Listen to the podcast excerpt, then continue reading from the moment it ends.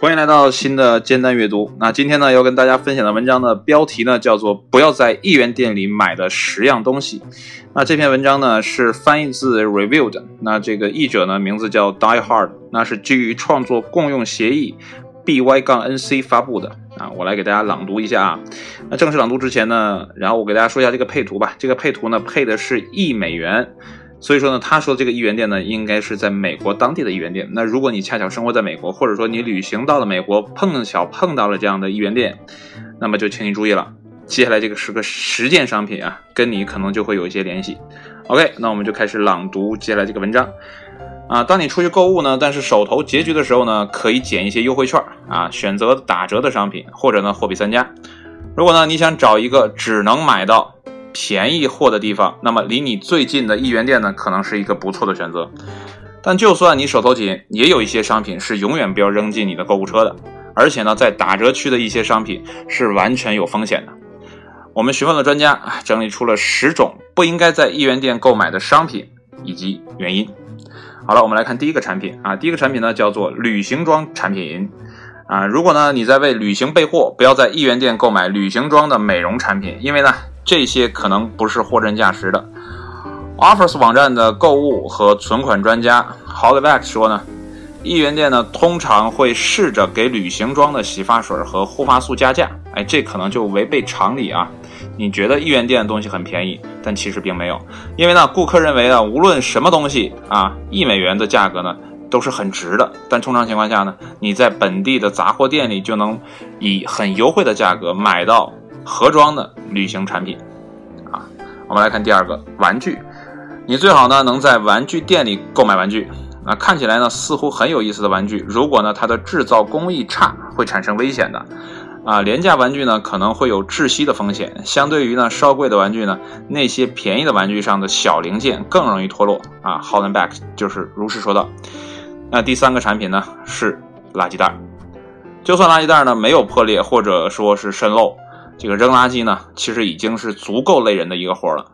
那 Hollandback 就表示呢，一元店里出售的垃圾袋的是很脆弱的，包括那些写着不易破碎的垃圾袋也是一样的。如果呢你用的是名牌的垃圾袋，你会感觉到很幸福。当我们呢测试市面上所有的垃圾袋呢，哪个最好的时候呢，我们发现 Glad 这个品牌的下面的 False Flex Plus Advanced Production 啊这个系列的垃圾袋的质量呢是遥遥领先的。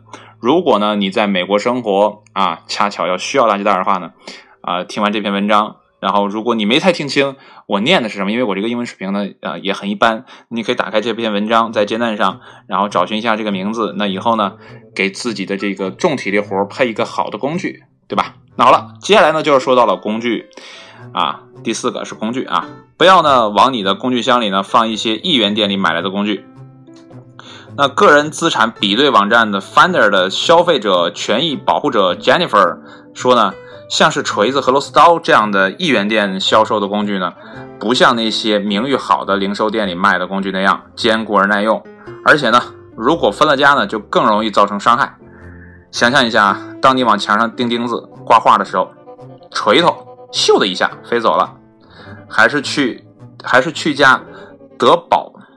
我看这个再捋顺一下，还是去家得宝啊，家得宝买工具吧。那个我猜这个家得宝呢，应该是当这个美国当地的一个啊卖工具的很好的一个地方啊，叫家得宝啊。这个没写英文啊，那个感兴趣的朋友自己去查一下。OK，好了，第五个是什么呢？是手机和笔记本的充电器啊。那就这些设备呢，就你买的时候就没少花钱，那你呢就别想在买充电线啊，或者说这个充电器的时候省钱了。那多数的手机呢和平板呢是这个杂牌子的充电器呢，都用不过一个月。那有些充电器呢，甚至会损坏你的设备，甚至使其短路。就 Hollandback 说呢，这个多花点钱啊，买一根好的充电线吧，这样呢能让你的设备呢一直处于最佳的状态。啊，第六个，这个是对有宠物的朋友来说呢，是一个警醒。是什么呢？是宠物食品和零食啊！你的宠物呢，值得吃最好的食物，而不是一元店里买来的那些宠物食品和零食。在许多高折扣的商品中呢，宠物食品，sorry，我点开了一个错误的链接，稍等一下，在翻译的时候点开了。然后我们再回到文章当中啊，回到文章当中。那，在许多高折扣的商品当中呢，宠物食品是一种销售较慢的产品，啊，就意味着它们经常会过了保质期还没有被卖被卖出去。那近些年，sorry sorry，近些年来啊，针对一元店出售的宠物食品召回数不胜数啊，包括呢，在2015年因涉嫌沙门氏菌污染而召回的狗粮。那个人理财博客 Dollar Sprout。这个博主呢，Jeffrey Prosetter 啊，Prosetter，我觉得应该是这么念啊啊。当涉及到就是他说啊，当涉及到你家里宠物的食物的时候呢，要注意它们的原料表和有效期，而且呢，记住最好在宠物食品专卖店里去购买啊。第六个，那第六个说完了，第七个，第七个呢是什么呢？是所有的塑料制品。那一元店里呢，售卖的塑料制品的问题是很大的。啊，这个 Processor 说呢，一项2015年的报告指出呢，经过检测，从折扣店的164个产品中，查出了数量啊，sorry，查出了致癌致癌物164个啊，这很多啊。研究同时还这个发现啊，这个检验的产品中有81%包含至少一种达到致癌水平的有害的化学物质。那购买一元店里的塑料制品呢，尤其是烹饪相关的器具啊，因为呢，它们都含有高水平的溴啊。当这些炊具呢，这个直接接触到热的时候呢，它们会释放出有毒的化学物质，会通过食物呢进入人体。这 processor 补充到，补充到啊。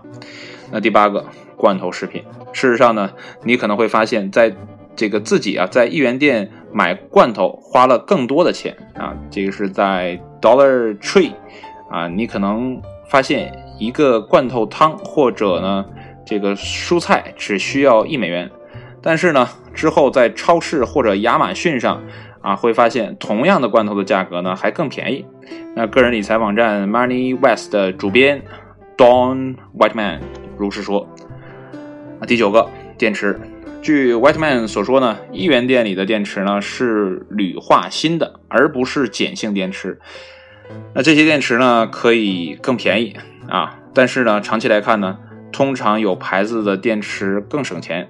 此外呢，这些廉价电池呢，更容易泄漏电池液啊，也可能会毁了你的电子设备。